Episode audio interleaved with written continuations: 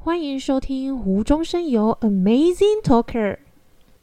大家好，我是谢倩云。我是郑子颖，我是陈云植，我们今天要讨论的主题是与异性之间的距离。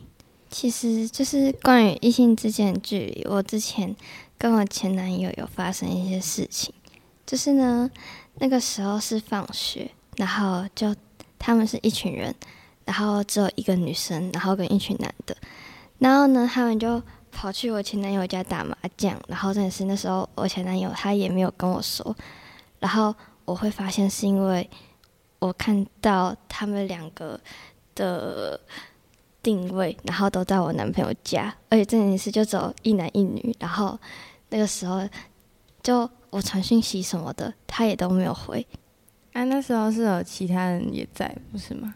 对啊，但是那时候就是我就也传讯息了嘛，他就也没有说什么，然后他就觉得说好像他自己没有做错什么事一样，所以他是他是觉得男生的比例大于女生，他就觉得 OK 是吗？对，但是如果是发生在我身上的话就不行，你是会时不时看男朋友定位的人吗？对啊我应该不是这种人。不是就是那有时候会好奇他到底回家没，因为他就有时候就很少回讯息，然后就看一下，然后结果就没想到又发现了。嗯，可是我没有办法接受，就是如果他在跟别的女生玩或是什么，然后不回我讯息或者什么，我会觉得很生气。对啊，而且我就会希望说，他 在发生什么事情的时候，或是要忙什么事的时候，就可以先跟我说一下。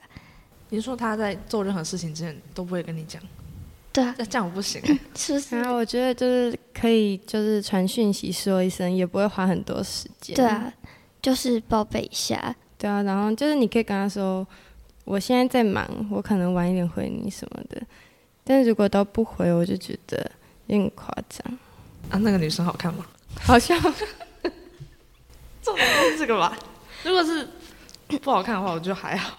那他们他们是好朋友还是什么？很常混在一起的嘛？对，然后但是那女生就，他们是说他们都把那个女生当成男的，然后可是都还会有一些肢体上的碰触什么的，碰哪里？